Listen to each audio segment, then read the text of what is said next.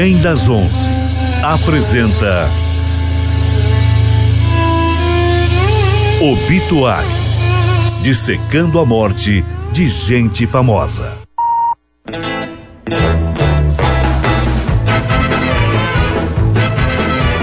Olá, ouvintes do Trem das Onze da Rádio UEL FM. Está no ar mais uma coluna Obituário Dissecando a morte de gente famosa. Meu nome é André Bach e hoje a coluna está um pouquinho diferente do que vocês já estão habituados. Como eu não estou mais morando em Londrina, estou gravando à distância essa coluna para que a gente possa continuar mantendo esse projeto mesmo não estando mais na UEL. Bom, a personalidade que a gente vai avaliar hoje é o Morris Gibb.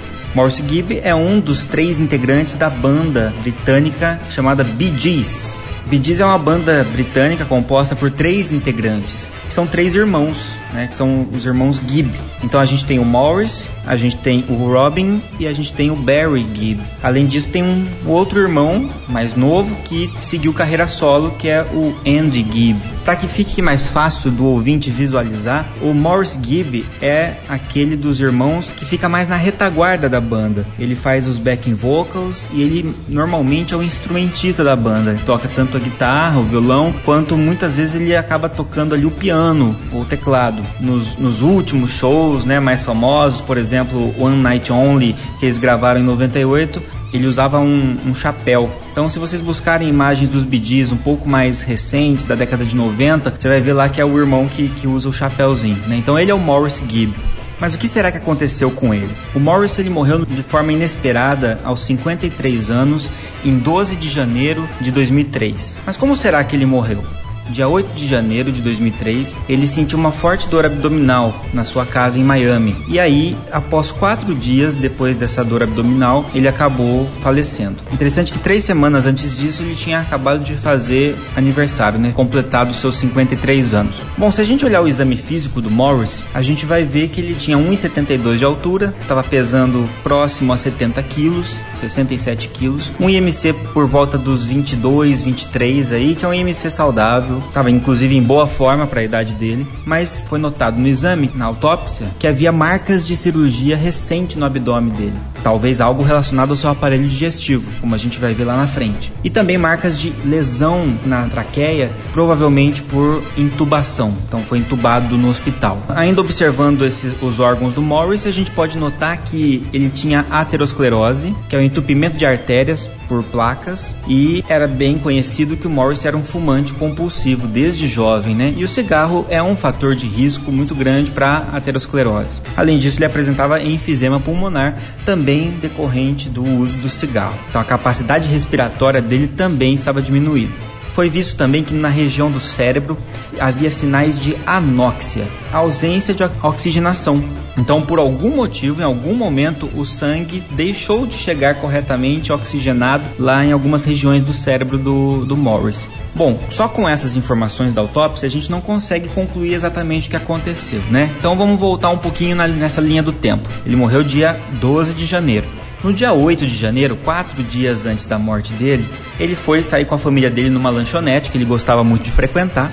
Fez uma refeição normal com a família, tudo correndo bem. E quando ele voltou para casa, ele teve uma dor abdominal muito intensa, uma dor excruciante que fez com que né, a família tivesse que levá-lo ao pronto atendimento. Bom, se ele acabou de sair de uma lanchonete e está sentindo uma dor abdominal muito intensa, a gente poderia pensar numa intoxicação alimentar, por exemplo mas ele não teve náusea nem vômito, que são sinais muito clássicos de intoxicação alimentar. Poderia ser alergia a algum alimento? Poderia. E ele inclusive tinha uma alergia a morango, que é uma alergia até incomum, mas ele era muito cuidadoso e evitava morango sempre, então é muito improvável que ele tenha consumido morango sem saber. Uma outra causa que seria bastante plausível seria apendicite, talvez a causa mais provável para uma dor abdominal intensa. O que, que é apendicite? É a inflamação aguda do apêndice que pode acabar se rompendo, né, estourando e causando complicações frequentemente letais. Outra possibilidade de uma dor na região né, do abdômen poderia ser até mesmo uma úlcera, uma úlcera gastroduodenal, por exemplo. Mas as úlceras costumam aparecer gradativamente, né? A pessoa vai sentindo dor, mas isso vai piorando com o tempo. Não costuma ser uma dor tão forte e tão súbita se a gente olha na autópsia dele, no relatório de autópsia, a gente não encontra nenhuma evidência que algo desse tipo tenha acontecido, que nenhuma dessas hipóteses seria a hipótese válida. Enfim, ele passou mal na casa dele no dia 8, muita dor abdominal, acabou indo para o serviço de emergência. É importante a gente tentar observar o que tinha no sangue dele. Bom, no sangue dele a gente encontrava canabinoides, ou seja, canabinoides são aquelas substâncias que derivam da cannabis sativa, que é a planta da maconha. Né? Então ele havia consumido maconha, sabia-se também de que ele era usuário, mas dificilmente a maconha se relaciona diretamente com a morte de alguém. Ainda mais com uma pessoa como ele que era um usuário casual. Mas se ele consumiu uma droga considerada ilícita, que é a maconha, poderia ser que ele estivesse consumindo alguma outra droga também. Talvez a cocaína? A cocaína, por exemplo, teve papel de destaque na morte do irmão dele, o Andy. Ele morreu de ataque cardíaco, teve inclusive uma, uma infecção no coração, mas a cocaína facilitou muito isso na, no caso do Andy, do irmão dele. O Morris chegou a consumir cocaína no passado, mas na autópsia não tinha nenhuma evidência, né, no exame toxicológico não revelou a presença de cocaína, então ele não tinha consumido essa droga.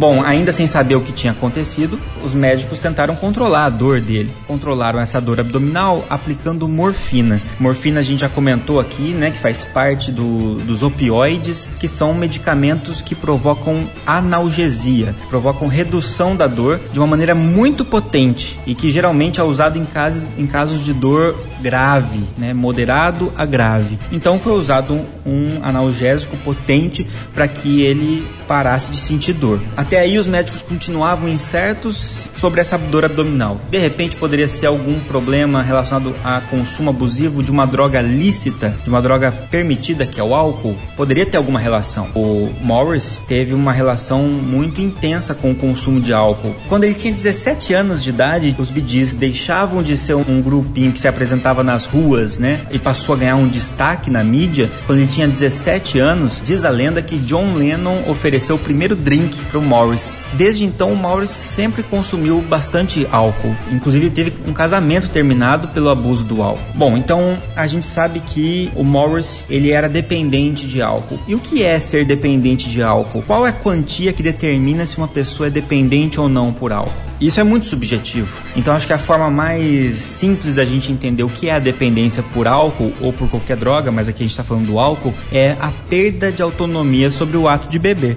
A pessoa acaba perdendo o controle para beber, né? Quando ele se casou pela segunda vez, ele conseguiu controlar o alcoolismo por algum tempo, mas quando o irmão dele morreu, o Andy foi o primeiro a, a falecer, ele teve uma recaída e passou vários anos bebendo demais. E aí no início da década de 90, ele já estava bebendo muito e uma vez é, a esposa e a filha confrontaram ele sobre essa questão um dia que ele estava bêbado e ele chegou a apontar uma arma contra a família devido a esse enfrentamento do alcoolismo. Depois de ter feito isso, a esposa e a filha se afastaram e ele acabou se arrependendo e indo para reabilitação, frequentando grupos de apoio, como por exemplo Alcoólatras Anônimos e por aí vai.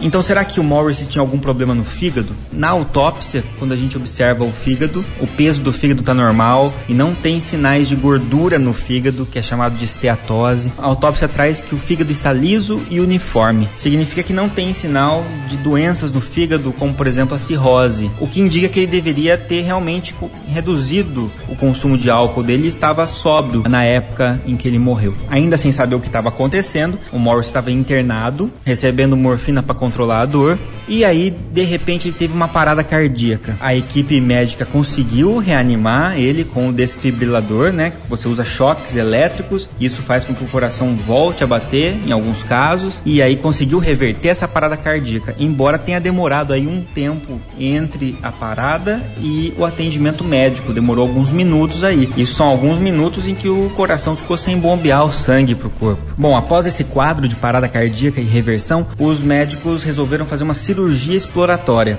na região do abdômen para tentar entender o que será que estava causando essa dor. Então ele foi encaminhado para a cirurgia e foi descoberto que ele tinha uma obstrução intestinal que era muito rara. Então vejam bem, durante o nosso desenvolvimento, quando a gente está tá se desenvolvendo na barriga da mãe, o nosso intestino ele se forma na base do cordão umbilical e aí ele precisa ir rotacionando para ele se encaixar dentro do corpo. Quem já viu foto de Atlas ou de desenhos que mostrem o intestino é, do ser humano, né, esquemas, você vai ver que ele é todo dobradinho ali, encaixado de uma maneira bastante precisa. E isso vai, sendo, vai acontecendo de acordo com o desenvolvimento na barriga da mãe. Mas esse processo de rotação do intestino, ele pode dar errado. E aí é uma condição chamada de má rotação do intestino. Isso é uma doença congênita, porque aconteceu durante o desenvolvimento e a pessoa nasce com isso. Geralmente esse problema se manifesta como ele foi mal rotacionado. Isso faz com que, que haja episódios em que haja compressão e muitas vezes o sangue não consegue chegar corretamente para irrigar o órgão,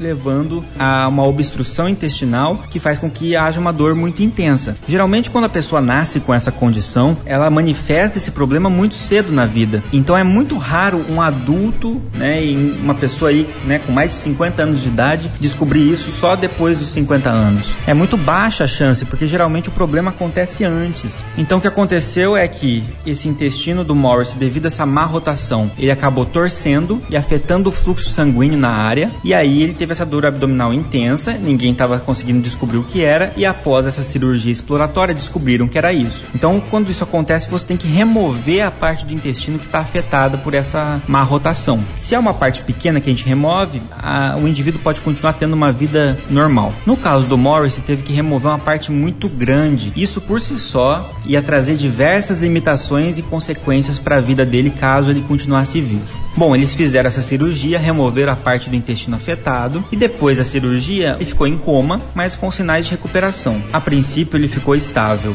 Só que dois dias depois da cirurgia, os sinais vitais começaram a enfraquecer. 11 da noite no dia anterior, da morte dele, ele começa a demonstrar uma baixíssima atividade cerebral, indicando que ele estava sendo mantido, mantido vivo apenas por causa dos aparelhos. Então a, a família decidiu, né, optou pelo desligamento dos aparelhos após o diagnóstico de morte cerebral. Mas se após a cirurgia ele estava se recuperando, o que, que pode ter acontecido para ele acabar evoluindo mal?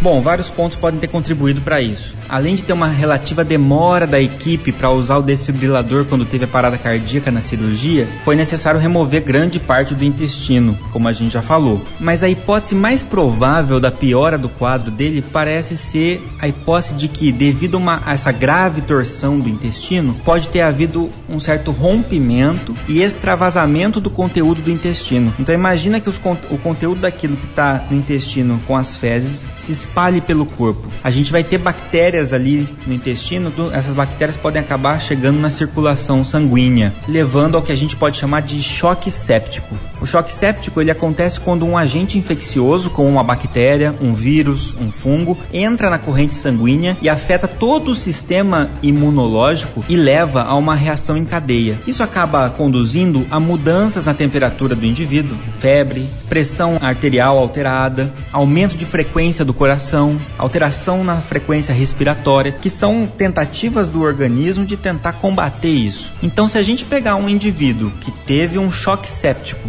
que aumenta a frequência cardíaca, mas na verdade esse indivíduo tem aterosclerose, lembra? Então ele tem dificuldade em oxigenar o coração dele. E além disso, ele tem dificuldade em obter o oxigênio do ambiente, porque ele tem enfisema pulmonar. Provavelmente esse choque séptico é que causou a parada cardíaca nele. Então ele já estava muito mal quando ocorreu a parada cardíaca. A cirurgia de remoção desse trecho do intestino, ela foi feita, mas ela aconteceu tarde demais, por causa da dificuldade em se diagnosticar o problema. Então, se no momento em que houve a torção tivesse tido uma intervenção imediata de remoção do trecho, talvez não tivesse dado tempo de ele ter entrado no choque séptico. E essa parada cardíaca e o tempo que ele ficou com esse coração parado com certeza afetou diversos órgãos e em especial o cérebro que ficou sem oxigênio, como a gente pode olhar lá na autópsia dele mostrando que ele teve anóxia. É interessante a gente notar também que o Robin, que é o irmão gêmeo dele, não necessariamente teria que ter o mesmo problema, só por ser gêmeo mas o Robin tinha o mesmo problema do intestino. Então, alguns anos depois da morte do Morris, o Robin Gibb foi internado pelo mesmo problema. Teve dor abdominal, mas aí ele foi tratado a tempo, porque como os médicos sabiam que o Morris tinha tido esse problema, de cara eles já souberam que o problema era a má rotação do intestino. Então o Robin foi acudido a tempo,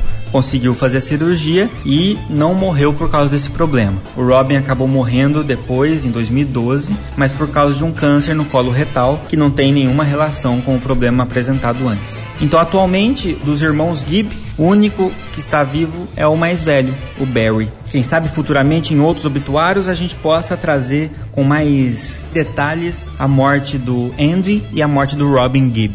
Bom, gente, esse foi mais um obituário e a gente se vê na próxima terça-feira.